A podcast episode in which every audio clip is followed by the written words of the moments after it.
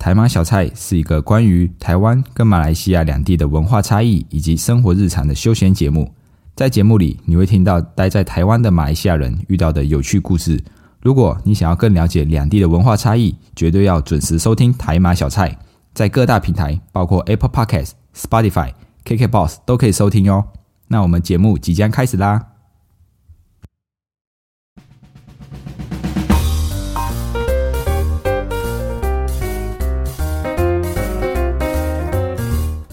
卡巴，欢迎回到台马小菜，我是 Dion，一位漂洋过海来到台湾的马来西亚人。我们会在这个系列和你分享关于经济趋势的议题，透过说故事的方式，一起简单学经济。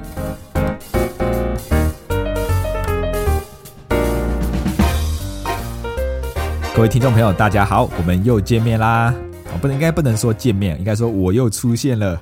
因为这一集 podcast 播出的时候，我的人应该已经在马来西亚了。我看一下是今天呃礼拜三，应该是在吉隆坡的行程啊，我应该已经在马来西亚玩耍了。不过现在呢，此时此刻我的人还是在台湾啊，因为这一集是先预录好的，我已经提早预录好几集了，当做的库存，这样子我回家的时候就不用一直录 podcast，一直找资料，就可以放心的去玩去陪家人。今天呢，要跟大家分享的是货币战争的第一个章节。说到世界首富，我们可能会想到比尔盖茨、贝佐斯、马斯克，或者是最近刚刚成为世界首富的阿尔诺等等这些耳熟能详的富豪。如果你真的信以为真，那就上当了，因为在这些富豪榜上，你根本找不到大到无形的超级富豪罗斯柴尔德，因为他们早就控制了西方的主要媒体，隐藏起来了。这本书啊，保守估计，罗斯柴尔德家族拥有的财富大概是五十兆美元，几乎超过全世界一半的财富。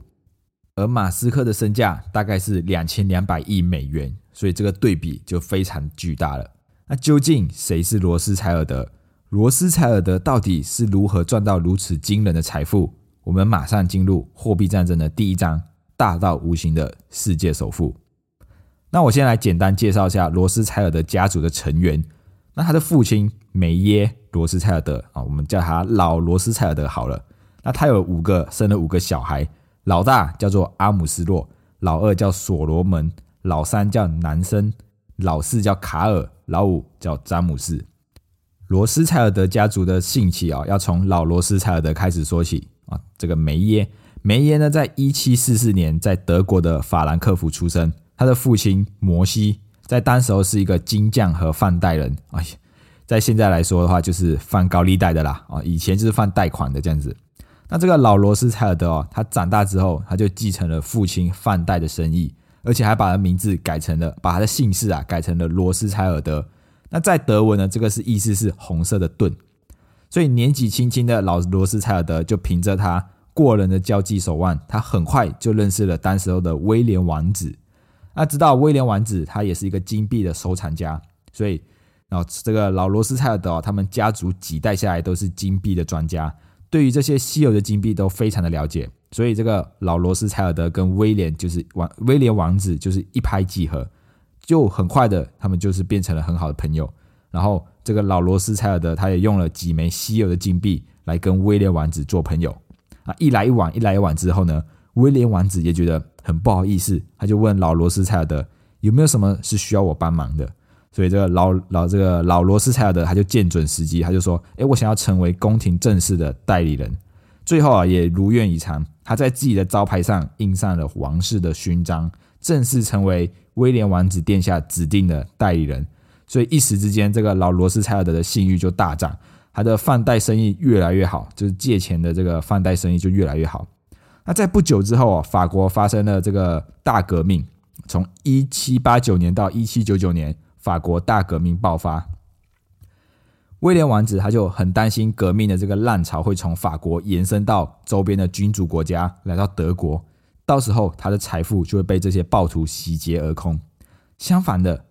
战争这个战争哦，让老罗斯柴尔德非常的兴奋，因为战争的恐惧导致他的金币生意大涨，就是生意变得非常的好。而且德国跟英国之间的贸易也因为战争而中断，那这些进口货都暴涨，就像现在这个乌乌俄战争一样，他们要进口非常的难，所以价格就会变得很贵。那老罗森柴这个老罗斯柴尔德他就从走私贸易里面赚了一笔钱。再加上当时候这个拿破仑统治的法国，他就把威廉王子剔除了王皇室的名单。那这个威廉王子他就逃到了丹麦去。他在逃到丹麦之前，他就把自己的三百万英镑交给了老罗斯柴尔德，请他帮忙保管。所以，有了这一桶金作为罗斯柴尔德家族的起始资金之后，他马上就派了他的五个五个儿子到欧洲各地的金融地区去扎根。这个老大阿姆斯洛，他就被父亲留在了身边，在法兰克福打理罗斯柴尔德家族银行的大本营。那老三呢，男生，那这个男生是五个兄弟里面胆识最好的，而且也是城府深、做事果决的其中一位。他在一七九八年的时候就被老罗斯柴尔德派往了英国伦敦，开拓这个罗斯柴尔德家族银行的业务。那当时候啊，英国伦敦是整个欧洲最主要的金融中心，所以当这个男生来到了英国的时候，正好是正值这个英法对峙的时期，两个国家互相封锁啊，在欧洲英国货的价格就很高，因为一样是一样是封锁嘛，买不到英国的货，所以这个价格就非常的高，所以。男生就开始跟他在法国的弟弟詹姆斯联手，把这个货从英国吞这个偷偷的运到法国，转手卖掉，从中间也赚了很多的钱。但是后来哦，这个男生他就打听到英国军队在西班牙的这个困境，因为当时候威灵顿公爵哦，他带领的英国军队已经做好准备了，他要准备攻打法国。那唯一的问题就是缺钱哦，没有钱买军饷。所以威灵顿公爵的军队这个急需黄金，需要钱来打仗。于是哦，这个男生他就决定在这件事情上大搞一笔，他就四处去打听黄金的货源，到底哪里有黄金。正好啊，东印度公司有一批黄金要从印度运过来，准备卖掉。而英国政府呢，他们也想要买下这一笔黄金，只是哦，他们觉得嗯价格太高了，想要等价格下降一点点。再买进这一批黄金，那男生他就看准了时机，立刻调动了罗斯柴尔德家族的资金以及他自己走私赚来的钱，大资金 all in 全部压上，买了八十万英镑的黄金，然后立刻把黄金的价格抬高。然后这个英国的政府哦，他一看傻眼，黄金的价格降不下来，然后前面这个军情又十万火急，急需黄金，简直简直就是一个头两个大。那最后啊，只好从男生那边以高价买下这一批黄金。那这一笔交易哦，也让这个男生赚了盆满钵满啊，完全就是低买高卖套利的交易啊。那这一批这个黄金哦，男生低买高卖卖给英国政府之后，还没有结束哦，他又提出了他要护送这一笔黄金到威灵顿公爵的军中，因为当时候啊，英法对峙，英国跟法国都进行了很严厉的这个陆上封锁。他就切断一切的资源，所以英国的政府他们很愿意支付笔很高的运费来护送这笔黄金到这个威灵顿公爵的军中。所以为这个男生啊，他就马上联系了在法国的弟弟詹姆斯，他就叫弟弟通知法国政府说，他要把黄金运到法国去。诶，这时候法国一听到，哇，男生要把黄金运到从从英国运到法国来，他就非常高兴。因为黄金如果从英国流到法国来的话，就会就可以大大的削弱英国的财政能力，因为他没有黄金了嘛。所以法国就派出了大批的警察护送他们，一路让他们安安全全的把黄金运到法国来。最后啊，男生这一笔黄金得到了英国跟法国的支持，大摇大摆的送到了法国巴黎的银行。那男生他也悄悄的把黄金换成。威灵顿公爵他可以接受的金币送到了军中去，所以哦，这一波骚操作马上让男生赚了非常非常多的钱。但是呢，真正让男生成为英国伦敦首屈一指的银行家、一战成名的，是发生在一八一五年的那一场滑铁卢战役。这是一场关乎欧洲大陆命运和前途的重要战争。如果拿破仑赢了，法国将会成为欧洲大陆的主人。如果威灵顿公爵胜利了，那英国将会主导欧洲大陆啊！但是呢，在这个战争之前哦，罗斯柴尔德家族其实他们就已经建立了自己的情报收集系统跟运送系统。这个情报间谍啊，它分布在欧洲的各个国家、各个城市，每一个金融中心啊、商业大楼或者是政治中心都有他们的情报间谍。那这个系统的效率、速度跟准度哦，都达到了非常惊人的程度，远远超过官方资讯的速度。这个也是罗斯柴尔德家族他们在金融竞争中有一个非常大的、强大的优势啊。那在这个一八一五年六月十八日，在比利时布鲁塞尔展开的滑铁卢战役啊，这个历史有学过，不只是这个，这是拿破仑跟威灵顿啊，这法国跟英国的对战。那不只是拿破仑跟这个威灵顿公爵的生死决斗哦，背后还有成千上万个投资者巨大的赌博，他们的博弈。伦敦交易所的气氛哦，紧张到了极点，每个人都在等待滑铁卢战役的结果。因为如果英国输掉了，英国的公债将会一文不值；如果英国赢了，英国的公债价格将会一飞冲天。所以，这个战争的结果可以很大的影响我们手上的财富。那这时间呢，来到了傍这个傍晚的时候，拿破仑已经就是这个败局已定啊，输掉了啊，拿破仑打败了。这时候，罗斯柴尔德家族的情报间谍，他们知道消息之后，就立刻连夜赶回去伦敦交易所，把这个资讯交给男生。那男生了解了战况之后，很快啊就走进了这个股票交易所。这时候，全部的投资者都安静下来了，所有的目光都注视着男生那一张面无表情的脸，因为只有男生知道战况如何。那过了一下子。这个男生就向他的交易员传递了一个眼神，哦，这个交易员马上就抛售了手上的英国公债。这时候就有人大喊：“罗斯柴尔德知道了，威灵顿公爵战败了，英国战败了。”然后这时候大家就开始冲向交易台，开始疯狂的抛售英国公债。这时候英国公债的价格立刻滑了下来，就像你看一颗石头丢到一个平静的湖面，牵起了一波波的涟漪啊。随着越来越多人抛售英国公债啊，过了几个小时，英国公债的价格只剩下原本的百分之五，也就是说，手上的这个公债变成了壁纸啊，就是贴在墙壁都没有人要啊。所以就在这时候，男生他又向了他的交易员传递了一个眼神，但是这一次的讯号不一样了，他身边的交易员就开始疯狂的买进市面上看得到的所有英国公债。哇，好一招声东击西啊！隔一天晚上，威灵顿打胜仗的这个消息才抵达伦敦，比男生的情报晚晚呃整整晚了一天。就是这一天哦，男生狂赚了二十倍的金钱，超过了拿破仑跟威灵顿公爵在这十几年战争中所得到的财富的总和。他们打了十几年战争，都不如男生的一天赚的钱来的多。所以这个滑铁卢一战，让男生一举成为英国最大的债权人。从而主导了英国日后的公债发行，同时呢，他也操纵着公债的价格，左右了整个英国的货币供给量。英国的这个英格兰银行啊，就被男生所控制了。英国人民向政府缴交的税务哦，变变相的是跑到了男生的口袋里面去。英国政府的财政支出哦，是要靠发行债券来筹资的。也就是说，英国政府如果没有货币发行的权利，他呢？他只能跟私人银行借钱，因为他没有办法发行公债来筹到这些钱，所以他只能跟私人银行借钱。那也就是这个私人银行，也就是罗斯柴尔德家族的银行，而且还要支付很高的利息。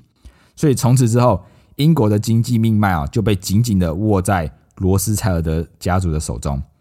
完完全全的印证了老罗斯柴尔德的那一句话：只要我能控制一个国家的货币发行，我不在乎谁制定了法律。啊，就是表明，如果我可以控制一个国家的货币发行，我就是这个国家的老大。就连拿破仑也曾经说过这样子的一句话：，当一个政府依赖银行家的金钱时候，掌握局势的就是银行家，而不是政府的领导人，因为给钱的手始终是高于拿钱的手。哦，所以看着可以看得出，这个罗斯柴尔德家族他们的势力，他们对英国这些金融的势力影响是非常的大的。接着。罗斯柴尔德家族的第五个儿子詹姆斯，他就是在法国巴黎建立的罗斯柴尔德巴黎银行。他在拿破仑执政的时期哦，主要就是往返伦敦跟巴黎之间。他在帮助老三这个男生运送黄金跟英国公债收购之后啊，在法国金融界也是名声大噪啊。一八一七年滑铁卢战役战败之后，拿破仑就退位，由这个路易十八上位。那多年来的战争导致这个国力衰退，人民困苦啊，所以路易十八的政府就四处的想要去贷款，希望可以透过财政政策来站稳他的脚跟。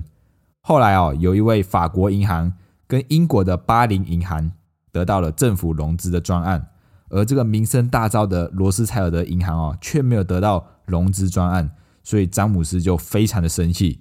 隔年，路易十八政府啊，还在尝到甜头之后，想要再次的融资。即使詹姆斯哦费尽心思，都还是得不到半点利益。原来是因为法国的贵族哦，他们自视这个出身显赫哦，血统高贵，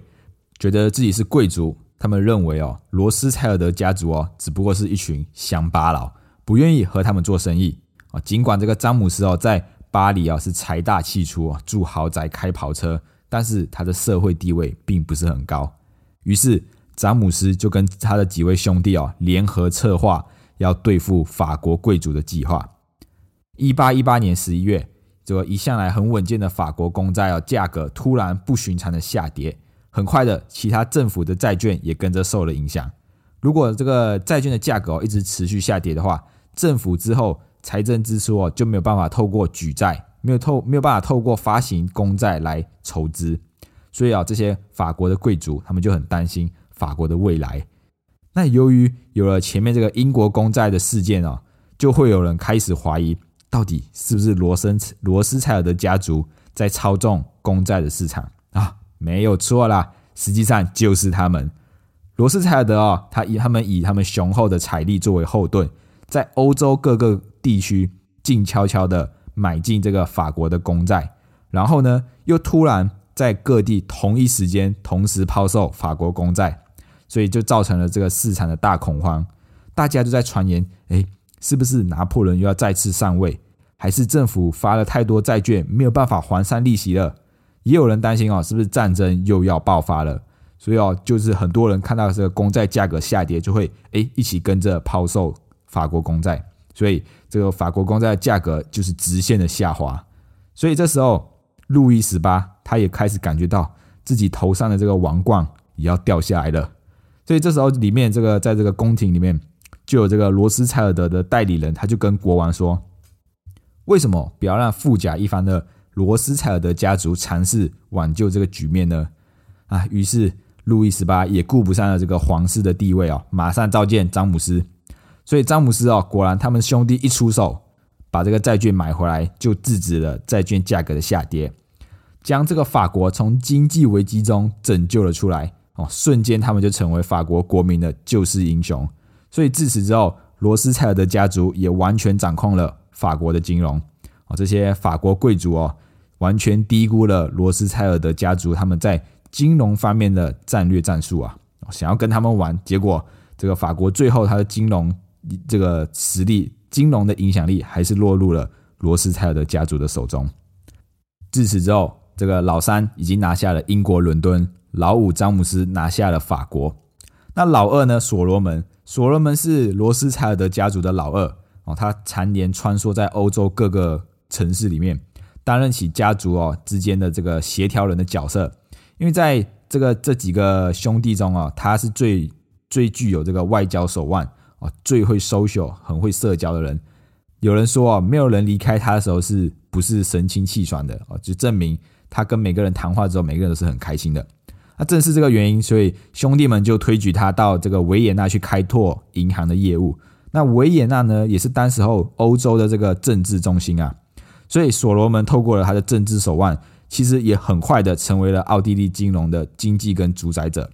甚至啊，那边的王室哈布斯哈斯哈布斯堡王室还特地授予了罗斯柴尔德四个兄弟啊，除了男生以外，授予了他们男爵的封号哦，开始。频繁的跟所罗门的银行贷款跟融资，所以我可以看见哦，这些